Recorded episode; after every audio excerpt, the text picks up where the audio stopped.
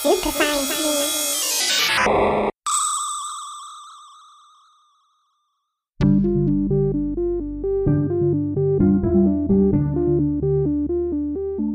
Willkommen bei Super Science Me Wissenschaft und Fiktion auf Radio Orange 94.0. Am Mikrofon ist Julia Grillmeier.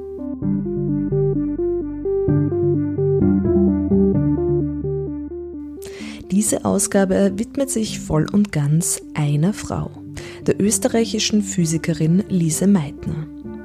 Über Lise Meitner zu sprechen, heißt aber auch immer über Kernphysik zu sprechen. Lise Meitners Leben war vollkommen von Physik bestimmt und durchdrungen. Lise Meitner lebte von 1878 bis 1968.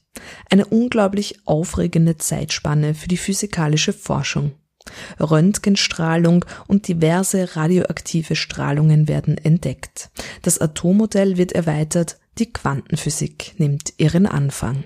Was das natürlich zu einem so berührenden Dokument macht, ist eben, dass das Leben Lise Meitners so stark verknüpft ist mit dieser wissenschaftlichen Wandelprozessen, die es im 20. Jahrhundert gibt. Zu hören sind hier Tanja Traxler und David Rennert. Sie haben das Buch Lise Meitner, Pionierin des Atomzeitalters geschrieben, das soeben bei Residenz erschienen ist und für das Wissenschaftsbuch des Jahres nominiert ist. Er Historiker, sie Physikerin, beide sehr gute und gewissenhafte Wissenschaftsjournalistinnen, die auch tatsächlich gemeinsam schreiben. Und das ist für eine Biografie über Lise Meitner Gold wert. Ihr Leben, wir haben es eben gehört, ist von Physik bestimmt, aber natürlich auch von der Zeit, in der sie lebte und der damit untrennbaren historischen Rolle, die die physikalische Forschung in dieser Zeit spielte. Und das gilt vielleicht im erhöhten Maße für die Kernphysik. Die Entdeckung der Kernspaltung ermöglichte die Entwicklung der Atombombe, ebenso wie die friedliche Nutzung der Nuklearenergie. Sie revolutionierte aber auch die Wissenschaft und unser Verständnis von den kleinsten Bestandteilen der Materie.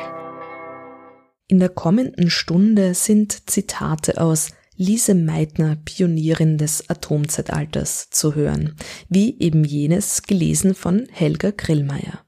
Außerdem gibt es ein ausführliches Gespräch mit den AutorInnen Tanja Traxler und David Rennert. Sie schreiben Lise Meitners Geschichte mit all ihren Ambivalenzen. Es ist eine Geschichte, die auch die Emanzipation der Frauen sowie beide Weltkriege im Blick haben muss. Lise Meitner wurde in Wien geboren, wo sie als eine der ersten Frauen Physik studierte, und zwar ab 1901. Sie zog 1907 nach Berlin, wo sie Grundlagenforschung zur Radioaktivität machte, aber noch vor ihrer wichtigsten Entdeckung, der Kernspaltung, fliehen musste. Die zum evangelischen Glauben konvertierte Jüdin hatte lange Zeit die antisemitische Politik Hitler-Deutschlands unterschätzt. 1938 musste sie schließlich weg aus Berlin und nach Schweden fliehen. Aber beginnen wir am Anfang. Lise Meitner kommt zur Physik. Sie hat einmal das so erklärt, dass sie großes Talent gehabt hätte zum Unglücklichsein in einer Ehe. Und es war die Physik, die völlig ihr Leben bestimmt hat, wo sie hingeht, was sie tut, etc. Sie hat sich schon als junges Mädchen eigentlich dazu entschieden, dass sie Naturwissenschaften studieren wollte. Klarerweise war das damals um 1900 noch gar nicht so klar, ob sie überhaupt eine Studienzulassung erlangen kann, etc., wie sie sich dann als Frau in der Wissenschaft behaupten wird können. Auch ihre Entscheidung nach Berlin zu ziehen 1907 war dadurch bestimmt, dass sie in Wien nach dem Doktorat keine Zukunft gesehen hat, als Frau in einem wissenschaftlichen Beruf zu arbeiten. Ihr Berliner Kreis war dann auch, sie hatte viele Freunde in Berlin, die alle äh, ja, durch ihre wissenschaftliche Arbeit, ein Freundeskreis, der sich durch ihre wissenschaftliche Arbeit ergeben hat. Umso schlimmer war dann die äh, erzwungene Flucht auch für sie. Nicht nur, weil sie da klarerweise all ihre Freunde, ihr ganzes Umfeld, ähm, was sie sich in 30 Jahren aufgebaut hat, zurücklassen musste, sondern auch, weil sie dann im schwedischen Exil keine adäquate Stelle hatte, wo sie so arbeiten konnte, wie sie es zuvor gewohnt war. Und da hat sie auch eben in Briefen geklagt, dass es alles viel einfacher wäre für sie zu ertragen, die ganze weltpolitische Situation, den Wahnsinn mit den Nazis, wenn sie sich wenigstens in die Arbeit flüchten könnte. Also man kann eigentlich auch sagen, dass alle großen Entscheidungen, die Lise Meitner in ihrem Leben getroffen hat, die ihre Biografie wirklich bestimmt haben, eigentlich alle mit Physik zu tun hatten und alle an ihrer Arbeit gehangen sind. Also wie du sagst, ähm, die Entscheidung von Wien nach Berlin zu gehen, aber auch die Entscheidung, Berlin nicht zu verlassen 1933, als die Nationalsozialisten an die Macht gekommen sind, war auch eigentlich davon bestimmt, dass sie gesagt hat, sie hat hier die besten Arbeitsbedingungen nach wie vor an dem Institut, an dem sie ist und sie hofft, es bleibt so. Und sie ist dann ja bis 1938 dort geblieben, bis es dann die politische Lage sich so gewendet hat. Mit dem Anschluss Österreichs an Deutschland, dass es mit einem Mal äh, so gefährlich war für sie, dass sie wirklich äh, fliehen musste. Nur folgerichtig strukturieren Tanja Draxler und David Rennert ihr Buch wie Lise Meitners berühmtestes Experiment. Wir haben ja unser Buch etwas kokett damit begonnen, dass es jedenfalls eine Person gäbe, der diese Biografie nicht gefallen wird und das ist Lise Meitner und äh, nicht wegen der Inhalte, hoffen wir, oder der Art und Weise, wie es geschrieben ist, sondern weil Lise Meitner halt eine Auseinandersetzung mit ihrer Person ja etwas zuwider war. Sie wollte das, den Fokus immer auf ihre wissenschaftlichen Leistungen richten und sie hat auch mal explizit gesagt, sie will keine Biografie über sich haben. Deswegen haben wir in unserem Buch auch versucht, etwas zu machen, das vielleicht etwas mehr nach ihrem Geschmack gewesen wäre und das ähm, im Sinne einer äh, wissenschaftlichen Versuchsanleitung aufzubauen. Also wir haben die Biografie strukturiert wie ihr bedeutsamstes Experiment, könnte man sagen, ähm, ja, strukturiert ist, nämlich die Kernspaltung, ähm, wo sie die physikalische Erklärung geliefert hat und den ersten Teil eben als Aufbereitung der ja, Anreicherung der Präparation der Produkte, das zweite Teil die Bestrahlung selbst, also der Beschuss von eben im Fall der Kernspaltung Uran mit Neutronen.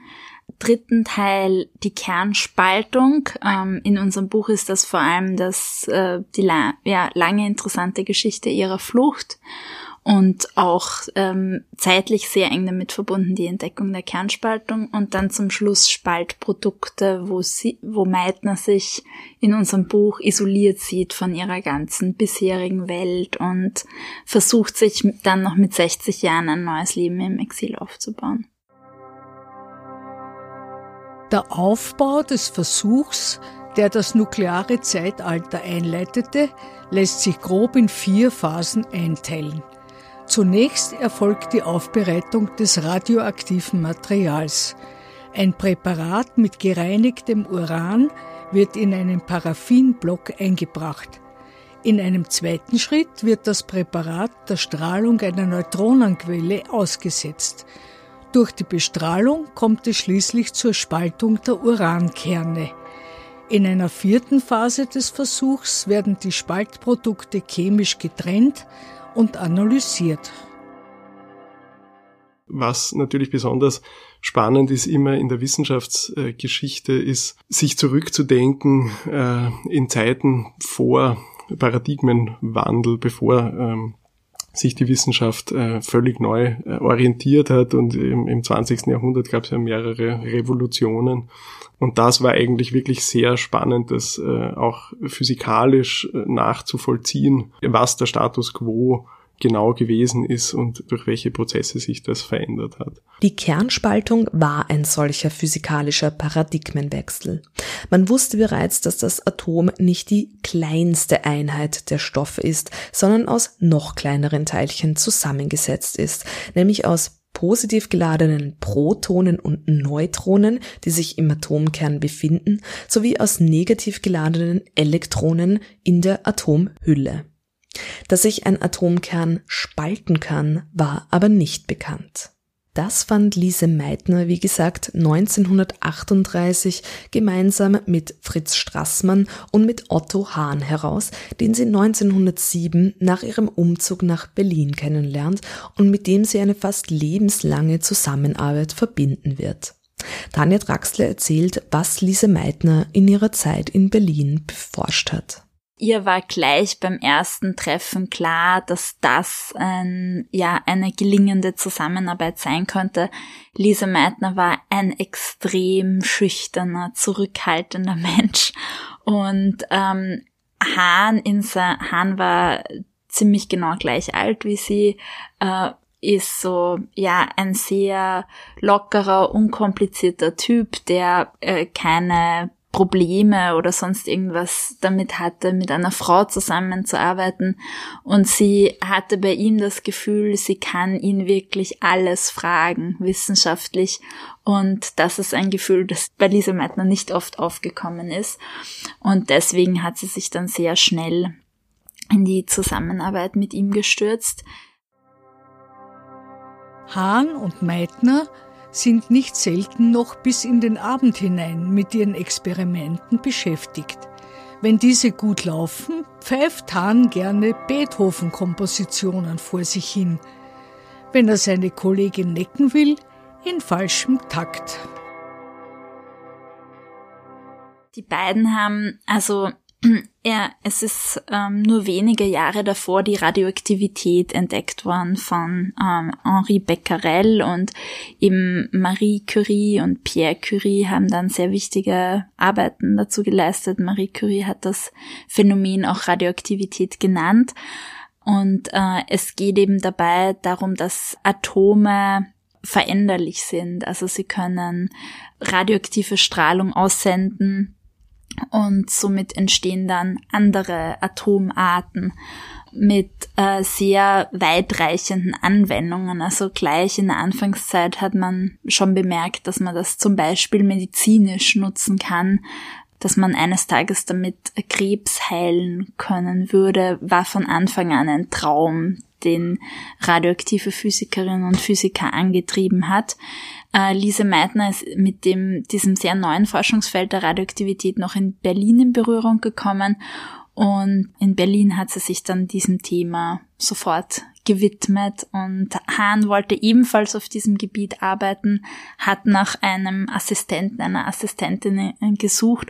Und insofern waren die beiden ein tolles Match, auch äh, weil die Radioaktivität ein hochgradig interdisziplinäres Feld ist. Also diese Kombination des gestandenen Chemikers Otto Hahn und der, wie sie immer gesagt hat, wasserreinen Physikerin äh, Lise Meitner war wirklich die ideale Besetzung für dieses neu aufkommende Feld.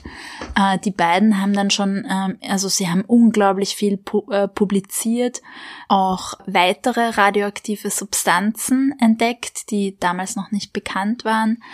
Ja, das war so die Goldgräberstimmung, wo alle paar Wochen ein neues radioaktives Element entdeckt worden ist. Und sie haben auch ähm, die äh, Muttersubstanz des Actiniums, was sie dann Proactinium genannt haben, gefunden. Das war ein wichtiger Durchbruch. Nach dem Ersten Weltkrieg äh, hatten dann beide ihre eigenen Abteilungen und sie hatten auch dann getrennte Gruppen sozusagen, wobei sie immer noch sehr eng zusammengearbeitet haben.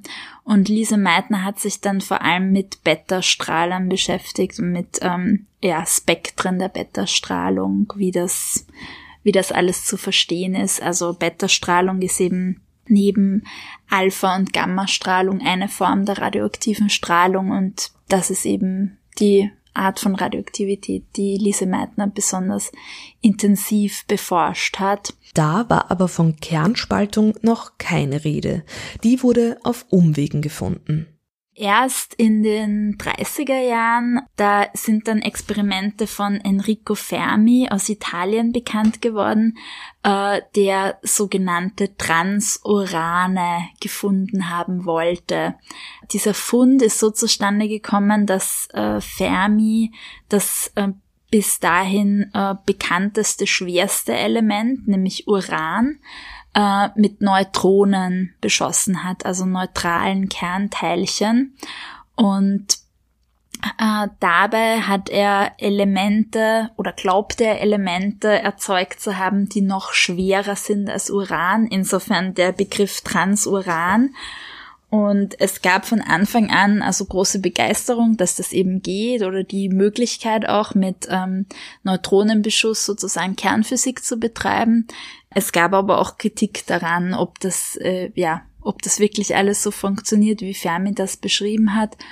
Und Lise Meitner war ja sofort fasziniert von dieser Möglichkeit und ist dann an Otto Hahn herangetreten, ob sie nicht wieder gemeinsam ein Experiment machen sollen und die direkte Zusammenarbeit nach äh, Jahrzehnten ihrer individuellen Arbeiten wieder aufnehmen sollten das ist genau das, woran sie in den letzten Jahren, die Lise Meitner in Berlin verbracht hat, gemeinsam gearbeitet haben. Also es, es dachten am Anfang, gut, das wird ein Experiment sein, was in ein paar Monaten erledigt ist.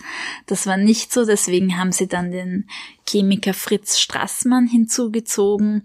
Und dieses Trio Meitner, Hahn, Strassmann hat eben in den Jahren 35 bis 38 intensiv genau an dieser Frage des ähm, Beschuss von Uran mit Neutronen gearbeitet. Und genau dieser Aufbau ist eben dann das Experiment gewesen, was zur Entdeckung der Kernspaltung geführt hat, nur wenige Monate nachdem Lise Meitner aus Berlin fliehen musste als Lise Meitner dann ähm, aus Berlin ins schwedische Exil gegangen ist, haben in Berlin Otto Hahn und Fritz Straßmann weiter an dem Experiment gearbeitet. Sie konnte sich nur noch per Brief beteiligen. Sie haben ihr regelmäßig Ergebnisse äh, per Post zugeschickt. Hm. Wobei, was auch im Rückblick äh, interessant und sehr relevant ist, dass Fritz Straßmann später einmal gesagt hat, dass in dieser Zeit aus seiner Sicht immer noch Lise Meitner eigentlich die Anführerin dieses Teams war, die Leiterin des Teams war, obwohl sie schon nicht mehr da war und sich halt nicht unmittelbar beteiligen konnte. Otto Hahn und Fritz Straßmann experimentieren also in Berlin weiter. Die nach Schweden geflüchtete Lise Meitner konnte sich nur noch brieflich beteiligen, aber wird dennoch den entscheidenden Input liefern, der zur Entdeckung der Kernspaltung führen wird. Von Otto Hahn und Lise Meitner noch als Zerplatzen des Kerns von Uran bezeichnet.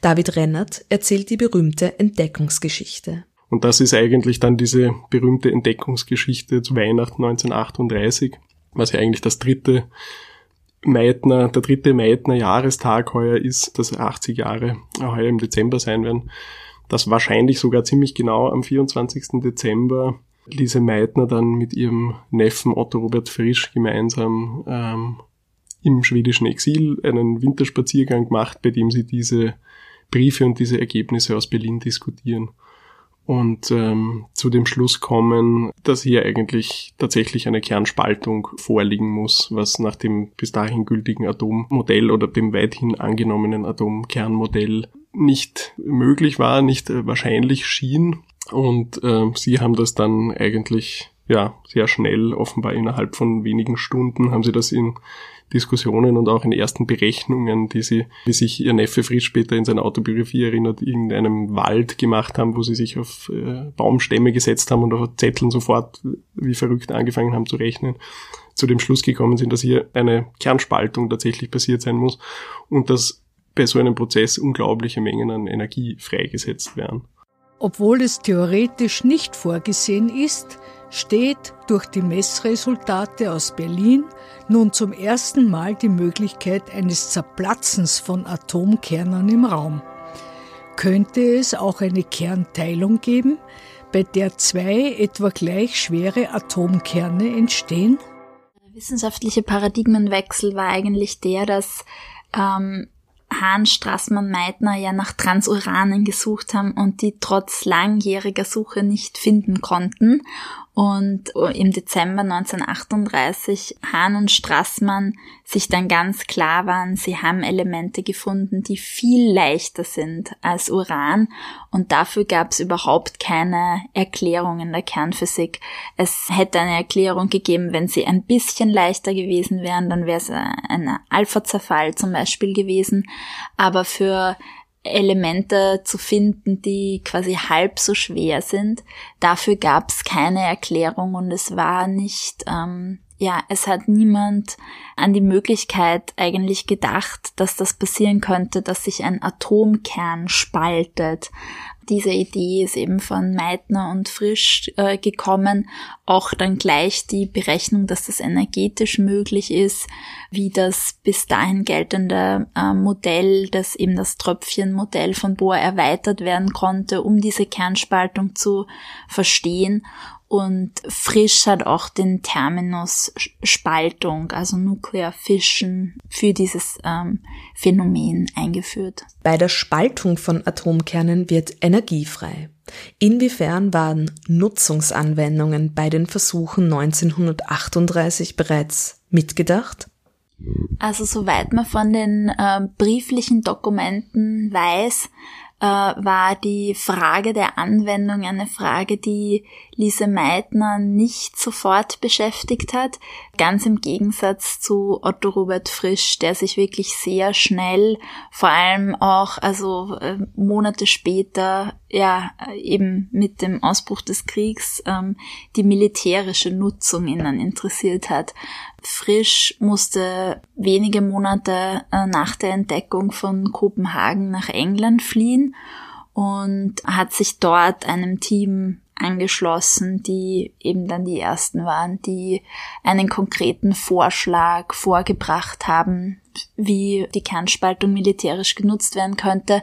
Es ist nämlich auch so, dass eben das Energie frei wird, das ist das eine. Und äh, es ist eben, äh, ja, wir haben das ja auch in unserem Buch ausgeführt, äh, extrem viel höher, Größenordnungen höher, diese Energie, die da frei wird, als bei jeder chemischen Re Reaktion für die Frage, wie man das nutzen kann, ist noch ein zweiterer Aspekt sehr zentral, den äh, Lise Meitner weniger im Blick hatte, nämlich dass da bei der Kernspaltung auch Neutronen ausgesendet werden. Also der Prozess wird durch Neutronenbeschuss angetrieben und es werden wiederum Neutronen ausgesendet und diese Möglichkeit einer Kettenreaktion war dann der eigentliche Crucial Point, um das militärisch und auch energetisch zu nützen. Aber man muss sagen, in den ersten Jahren ist die Anwendungsforschung zur Kernspaltung wirklich ganz stark auf diesen militärischen Bereich fokussiert gewesen, dann auch klarerweise unter Geheimhaltung. Aber die ähm, ersten Atomkraftwerke zur Energiegewinnung sind erst ja Jahre nach ähm, ja den Bombenabwürfen über Hiroshima und Nagasaki in Betrieb gegangen. Klar war zur selben Zeit offenkundig, dass man es auch friedlich nutzen konnte, aber die Priorität in diesen Jahren war ganz klar die militärische Anwendung. Lise Meitner war nicht am Bau der Atombombe beteiligt und war sehr betrübt über die militärische Nützung der Kernspaltung. Tanja Draxler und David Rennert sprechen über Lise Meitner und die Atombombe. Sie war auf jeden Fall in keinem Projekt involviert. Man weiß von ihr, dass sie während des Krieges immer wieder zum Beispiel zu ihrem ähm, sehr guten Freund dann dort, ähm, Oskar Klein, gesagt hat, ich hoffe nicht, dass an der militärischen Nützung der Kernspaltung gearbeitet wird, aber ja, ich befürchte es fast. Mm. Und bei Otto Hahn war es ein bisschen anders. Der hat sich schon dem, also in Deutschland ist dann so ein Uranverein gegründet worden, der sich mit dieser Frage beschäftigt hat. Allerdings war es, Hitler war der, der Forschung in diesem Bereich sehr ist sehr ablehnend gegenübergestanden. Er war eher sehr konservativ, was die Kriegsführung angeht, wollte am liebsten, war ihm eigentlich so der Nahkampf von Mann zu Mann und äh, er war auch schon skeptisch, was irgendwelche Raketen oder so angeht. Das äh, hat es dann zwar doch gegeben, aber dass die jüdische Atomphysik den Deutschen jetzt den Kriegssieg bescheren konnte. Das dachte er nicht. Zumindest ähm, ja, weiß man das aus Quellen seiner Mitarbeiter. Und deswegen ist in Deutschland keine Priorität auf diese Sache gelegt worden. Entsprechend hat auch Hahn nicht da explizit daran gearbeitet. Er hat sich aber auch nicht vollkommen dem verschlossen. Also er war schon Mitglied dieses Uranvereins, ist dann auch, also nach Kriegsende sind ja die wichtigsten deutschen Nuklearphysiker und Chemiker äh, verhaftet worden von den Alliierten und in Farmhall interniert worden, um äh, ja herauszufinden, wie weit die Deutschen eigentlich gekommen sind mit der Bombe. Und da war Hahn klarerweise einer der Verhafteten, weil er schon in einer Position war, wo es möglich gewesen wäre. Und er, er hat dann eben auch in Farmhall vom Abwurf der Atombomben erfahren und soll da nach Berichten ja also einen sehr deprimierten Eindruck gemacht haben. Man hat sich auch gesorgt, dass er sich das Leben nehmen würde, weil es eben die Weiterführung seiner Entdeckung war. Man kann vielleicht noch anmerken, dass nach dem Abwurf der beiden Atombomben äh, in Nagasaki und Hiroshima auch in den äh, Jahrzehnten danach, also sowohl Otto Hahn als auch Lise Meitner, äh, sich immer gegen die militärische Nutzung, ja, in ihre Entdeckung oder überhaupt der Atomenergie ausgesprochen haben. Bei Lise Meitner war es dann klarerweise noch viel absurder, dass sie von den US-Medien teilweise dann als Mother of the Bomb stilisiert worden ist. Also es hat sich die, die Klatschpresse hat sich sofort drauf gestürzt und hat auch, das sieht man auch aus Briefen, die sie an ihre Schwester schreibt, hat sie auch ihr Haus belagert. Da sind dann Reporter gestanden, haben Fotos von ihr gemacht, wo sie rausgekommen sind. In irgendeiner Zeitung erscheint sogar ein erfundenes Interview mit Lise Meitner, ähm, äh, von dem sie irgendwie bestürzt erfährt, dass es das gibt. Also das war für sie dann schon eine sehr, sehr schwere Sache. Einerseits, dass sie irgendwie da als Jewish Mother of the Bomb stilisiert wird weil das irgendwie auch in so doppelter Hinsicht eigentlich völlig falsch ist. Zum einen hat sie sich auch selber nicht jüdisch gefühlt und musste emigrieren, eigentlich auch bevor dieser große Durchbruch, diese Entdeckung überhaupt passiert ist. Und vor allen Dingen hat sie auch eigentlich die Anerkennung und die Credits für diese Entdeckung ja eigentlich nie bekommen, außer von der Klatschpresse in dem Moment, wo die Bomben abgeworfen sind, weil was dann die zweite Nachricht war, die Otto Hahn äh, bekommen hat, als er dort in Farm Hall in der Internierung der Alliierten gesessen ist, war dann eigentlich kurz darauf, dass er den äh, Nobelpreis erhält für die Entdeckung der Kernspaltung. Und Otto Hahn wurde ja allein und als einziger ausgezeichnet für diese Entdeckung. Lise Meitner ist leer ausgegangen. Tatsächlich war Lise Meitner rekordverdächtig oft für den Nobelpreis nominiert, ohne den prestigeträchtigen Preis je zu bekommen also sie war mindestens 48 Mal nominiert. Also ja, wir haben in unserem Buch der, der Frage des Nobelpreises, den sie nie bekommen hat, auch ein Kapitel gewidmet, weil es eben eine sehr prestigeträchtige Auszeichnung ist und weil sich viele der Mythen, die da verbreitet worden sind in den Evaluierungen, dann auch fortgesetzt haben und bis heute sie in den Schatten von Otto Hahn teilweise äh, rücken lassen. Wir glauben, dass es mehrere Aspekte gab. Es lässt sich nicht jetzt nur darauf reduzieren, dass sie eine Frau ist, dass sie den Preis nicht bekommen hat. Es war aber offenbar ein Faktor. Ein sehr wichtiger Faktor war die isolierte Lage der schwedischen Physiker. Also man muss bedenken, äh, eigentlich ab den 40ern ist die, sind sämtliche Publikationen zur Kernspaltung nur noch mit Sperrfrist wird erst nach dem Krieg veröffentlicht gemacht worden. Es gab sonst nichts mehr. Das heißt, die schwedischen Physiker hatten dann 45 mit einem Mal äh, eine ganze Latte an Publikationen der aller letzten Jahre und hatten in der Zeit gar nicht die Möglichkeit, das äh, objektiv und äh, sachlich zu beurteilen. Und ähm, dann hat sich halt auch ein Unvermögen gezeigt, eine transdisziplinäre Entdeckung, die die Kernspaltung sicher war, adäquat zu würdigen. Also die Kernspaltung ist jahrelang quasi als heiße Kartoffel zwischen äh, Nobelinstitut für Chemie und Nobelinstitut für Physik hin und her geschupft worden dann haben es halt doch die Chemiker äh, einen Preis dafür vergeben, aber halt nur an den Chemiker. Mhm. Und für die Physiker war dann die Sache damit erledigt, weil es ja eh schon den Chemie-Nobelpreis dafür gab. Spannend ist auch, dass Lise Meitner ihre wichtigste Entdeckung relativ spät in ihrem Leben macht. 1938 ist sie 50 Jahre alt. Nun könnte man annehmen, dass dieser revolutionäre Fund, die Entdeckung der Kernspaltung, gerade zur richtigen Zeit in ihrem Leben kommt, nämlich als Meitner ins Exil muss, um sich dort in Schweden ein völlig neues Leben aufzubauen. Dies hat allerdings auch eine Kehrseite. Einerseits freut sie sich über diesen wissenschaftlichen Triumph. Andererseits sieht sie damit ihre Arbeit der letzten Jahre in Berlin zu den Transuranern zunichte gemacht.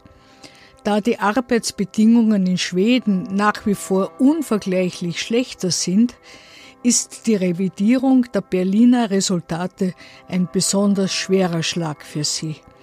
Meitner, die stets auf größte Korrektheit bedacht ist, tut sich schwer damit einzugestehen, dass sie mit den Transuranern mehrere Jahre zu einem Gebiet gearbeitet und publiziert hat, das sich nun als vollkommen falsch herausstellen soll. Es sind allerdings nicht nur physikalische Vorstellungen, die Lise Meitner im Laufe ihres Lebens revidieren muss. Also das ist auch was, was uns sehr beeindruckt hat. Ähm wie sie nicht an vorgefertigten Meinungen festhält, sondern immer wieder bereit ist, das neu zu hinterfragen, wirklich der Wahrheit auf den Grund kommen will, auch wenn das bedeutet mitunter, dass sie ihre eigenen Einstellungen vollkommen revidieren muss. Besonders deutlich wird dies an zwei Aspekten. An ihrer Einstellung zum Krieg und an ihrer Meinung über den Feminismus. Es ist extrem spannend bei Lise Meitner, äh, wie sie in der Frage der Gleichberechtigung von Frauen äh, in der Zeit ihres Lebens auch einen ziemlichen Denkwandel vollzogen hat. Klarerweise haben sich auch die Zeiten geändert und die Umstände, aber sie hat da schon ja sehr radikal ihre eigene Position und Meinung dazu überdacht. Sie war ja wirklich eine Pionierin, was Frauen in der Wissenschaft angeht. Sie war eine der allerersten äh, Physikstudentinnen in Wien. Sie musste noch äh, als Externe an einer Knabenschule die Studienberechtigung sozusagen nachholen, was extrem aufwendig und äh, auch schwierig war. Äh, sie war dann in Berlin äh, eine der ersten Assistentinnen, eine der ersten habilitierten Physikerinnen Deutschlands, einer der ersten Physikprofessorinnen. Und obwohl sie da so eine Vorreiterrolle eingenommen hat, hat sie gerade in ihren jungen Jahren nicht das getan, was eigentlich viele oder zumindest einige junge Frauen von ihr erwartet hätten, nämlich sich für andere Frauen in der Wissenschaft einzusetzen. Im Gegenteil gibt's da sehr bekannte Briefstellen, wo sie sich mit ihrer äh, langjährigen Freundin äh, Elisabeth Schiemann, die ebenfalls eine erfolgreiche Akademikerin war, lustig macht über äh, junge Studentinnen, die ihr Glück in der Wissenschaft versuchen und da sehr abschätzig schreibt. Und hat da bisweilen die Stereotype und auch die Vorurteile gegenüber Frauen in der Wissenschaft von ihren männlichen Kollegen geteilt und reproduziert. Und äh, sie hat sich da halt als Ausnahme gesehen, die sie sicher auch war. Sie hatte natürlich viel äh, Talent, äh, war unglaublich begabt und intelligent in diesem Bereich, aber sie hatte auch sehr einflussreiche Förderer, zum Beispiel in Wien Ludwig Boltzmann, in äh, Berlin sowieso Max Planck, der sie dann zur ersten Assistentin gemacht hat, etc. Und erst dann gegen Ende ihrer Zeit in Berlin, so wo sie Mitte 50 war, hat sie langsam begonnen, das zu reflektieren, hat was entwickelt, was sie selber als weibliches Klassengefühl bezeichnet, wo sie äh, die Äußerungen von Männern gegenüber Frauen äh, in der Wissenschaft kritischer beurteilt hat. Und vor allem dann in ihrer Zeit im schwedischen Exil hat sie eine ziemliche Kehrtwende vollzogen und hat dann auch erst ähm, die Arbeit, die die Frauenbewegung in den Dekaden davor geleistet hat, zum ersten Mal so richtig wertgeschätzt und auch respektiert. Es gibt da sehr schöne Vorträge und auch ein Tondokument von ihr.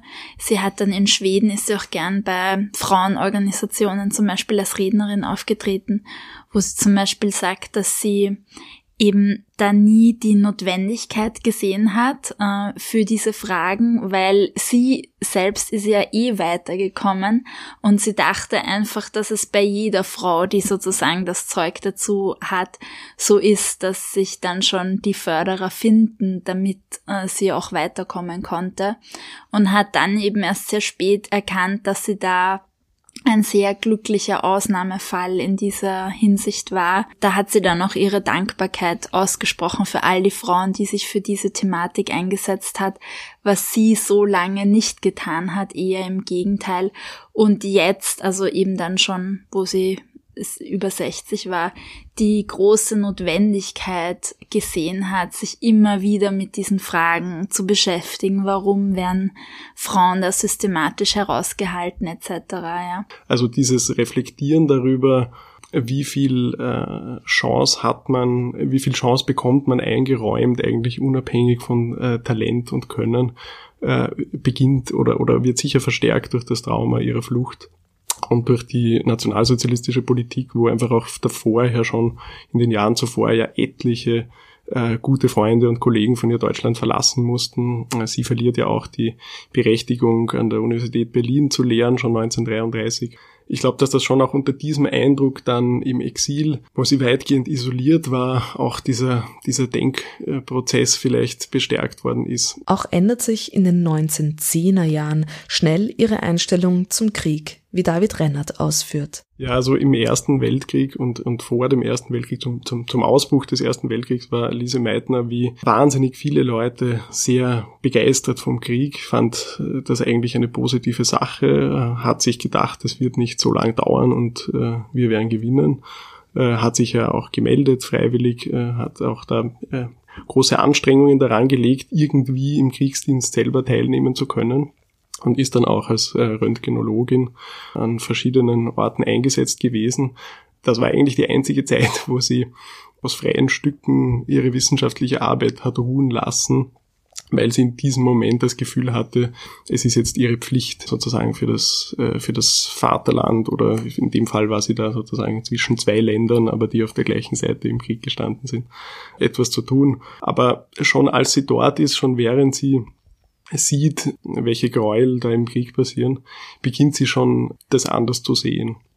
Es gibt eigentlich aus dieser Zeit auch vor dem Ersten Weltkrieg von ihr einige äh, erstaunliche Äußerungen, wo sie sich auch äh, sehr rassistisch äußert ähm, und äh, eigentlich Ressentiments bedient, die die gleichen sind oder aus der gleichen Quelle kommen wie jene, die dann äh, einige Jahrzehnte später äh, zu ihrer eigenen Vertreibung führen eben so irgendwie so ein deutsches Überlegenheitsdenken irgendwie und minderwertige andere äh, Rassen, die sie da eher als Nationen irgendwie definiert. Äh, rückblickend wird sie ihre Einstellung, ihre positive Einstellung zum Krieg völlig verlieren und dann sehr darauf hoffen, dass das einfach schnell vorbei ist. Und ja, im Zweiten Weltkrieg sieht das natürlich ganz anders aus dann, ja. Also da hat sie schon auch ihre vielleicht auch reproduzierenden Äußerungen die es da in ihrem Umfeld gab, auch äh, völlig äh, überwunden eigentlich. Ja. Was vielleicht aber irgendwie ganz interessant ist, ist, dass sie ähm, den Antisemitismus, der in Deutschland anders als in Österreich langsam, aber auf täglich spürbar wächst in, äh, ab 1933, während in Österreich das dann 38 irgendwie sozusagen alles, alle Dämme gebrochen sind mit einem Mal und da alle Maßnahmen, die in Deutschland in fünf Jahren so sukzessive umgesetzt worden sind, in Österreich ist das ja dann alles von einem Tag auf den anderen irgendwie aus den Leuten herausgebrochen, könnte man sagen. Aber dass sie in dieser sukzessive in dieser äh, Stimmung der sukzessiven Ausschließung von Jüdinnen und Juden aus allen Bereichen der Gesellschaft, dass sie sich da trotzdem sehr lange persönlich eigentlich herausnimmt. Also während eben einige Freunde und Kollegen äh, sofort 1933 das Land verlassen und ihr auch nahelegen, das zu tun, äh, äußert sie sich bedauernd bis verständnisvoll, dass sie das tun. Aber für sie ist es zu Beginn eigentlich, merkt man keine so starke persönliche Betroffenheit, die sich dann äh, schon äh, schnell einstellt, als klar ist, dass die Nationalsozialisten auch sie als Jüdin definieren, obwohl sie sich selbst nicht so gefühlt hat, ist, äh, hat sich selbst taufen lassen ist dem evangelischen Glauben beigetreten, aber ja, diese rassistische Definition des Judentums hat sie ja ab 33 auch sehr stark getroffen. Äh, und im Nachhinein hat sie das auch sehr, sehr schnell, eigentlich unmittelbar nach ihrer Flucht gibt es die ersten Briefe, wo sie das bitter bereut und sagt, das war eigentlich ein sehr großer Fehler von mir, nicht früher zu gehen. Einerseits, weil sie wahrscheinlich doch ähm, für ihre wissenschaftliche Arbeit bessere Karten gehabt hätte, wäre sie äh, früher gegangen aber vor allen Dingen auch aus einem moralischen Gefühl heraus, dass sie gesagt hat, eigentlich rückblickend habe ich mit meinem Bleiben ja Hitler Deutschland irgendwie auch noch unterstützt in diesen Jahren. Also damit hat sie schon sehr gehadert dann. Wir sind am Ende dieser Super Science Me Ausgabe über die Kernphysikerin Lise Meitner. Ich denke, es ist ohnehin schon sehr deutlich geworden, aber nochmals mit Nachdruck sei eine Leseempfehlung ausgesprochen für das Buch Lise Meitner, Pionierin des Atomzeitalters, erschienen soeben bei Residenz. Tanja Draxler und David Rennert ist eine sehr schöne gemeinsame Beleuchtung von Leben und Arbeit der Person Lise Meitner gelungen so sehr sich ihr ganzes Leben um die Physik gedreht hat. Sie war keine Physikerin, die mit Scheuklappen durch die Welt geht und nur die Physik betrachtet und sich für sonst nichts interessiert. Sie war unglaublich belesen, hat teilweise, äh, also sie hatte eine Phase in ihrem Leben, wo sie mindestens eine Stunde, wie sie sagt, für schöne Literatur aufgebracht hat. Sie ist in Konzerte gegangen, war eine gute Pianistin. Sie haben im Labor mit Hahn hat sie Brahms gesungen und gesummt. Also sie war eine unglaublich kulturell und auch politisch interessierte Person. Insofern war es uns auch wichtig, diesen Kontext auch aufzureißen. Sie ist eigentlich mit allen großen Wissenschaftlern, mit allen großen Physikern dieser Zeit äh, eng befreundet und eng in Korrespondenz äh, gewesen ähm, und hat glücklicherweise wahnsinnig viele Briefe geschrieben und äh, wir haben sehr viel davon gelesen und man kann eben auch aus historischer Sicht wirklich sehr viel nachvollziehen aus diesen Diskussionen, die es gab. Also es wird sehr viel berichtet, wer welche neuen äh, wissenschaftlichen Arbeiten äh, geschrieben hat. Äh, die Leute haben sich das damals alles gegenseitig mit der Post geschickt, alle ihre neuesten Arbeiten immer, oft bevor die noch erschienen sind. Und also das ist aus historischer Sicht auch irgendwie ein großer Glücksfall, dass es da so viel Material gibt von Lise Meitner.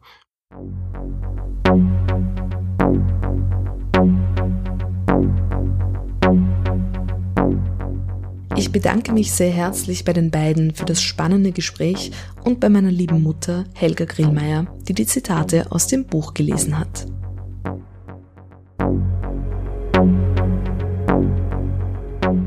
Und eine Hörempfehlung ist natürlich auch noch auszusprechen.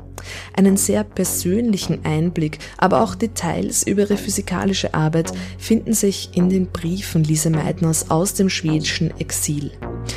Stefan Frankenberger hat aus diesen Briefen ein Hörbuch gemacht. Es heißt Deine Liese und ist gelesen von Elisabeth Ort, Till Fierit, Paul Matic sowie Manuel Rubi, Wolfgang Gerber und Rufus Hanske. Ebenso brandneu im Buchfunk Verlag erschienen.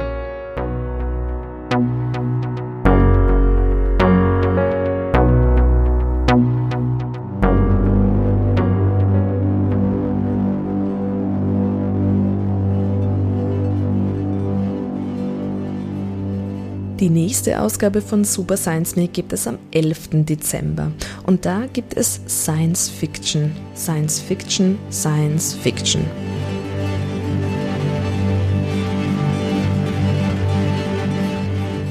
Super Science Me ist zur Konferenz Worlding SF Building, Inhabiting and Understanding Science Fiction Universes eingeladen, die Anfang Dezember in Graz stattfinden wird.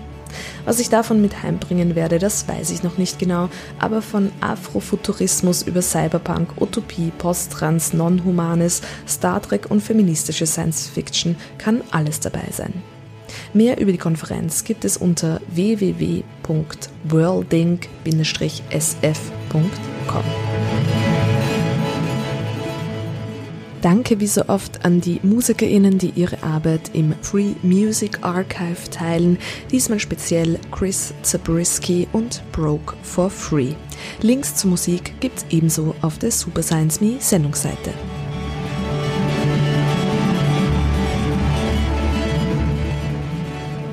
Alle Super Science Me Sendungen gibt es zum Nachhören im CBA-Archiv der Freien Radios.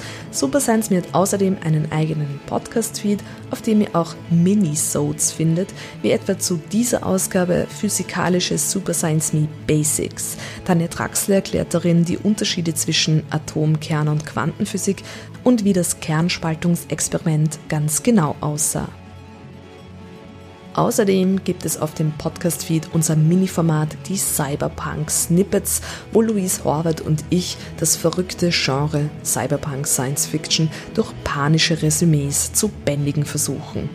Also Podcast-Feed Super Science Me in eure Podcatcher abonnieren, Super Science Me auf Facebook, Instagram und Twitter folgen für Links und Updates und sowieso jeden zweiten Dienstag im Monat auf die beste Welle Wiens drehen. 11.12. das nächste Mal um 18 Uhr auf Radio Orange 94.0. Julia Grillmeier sagt Danke fürs Zuhören und bis bald bei Super Science Me.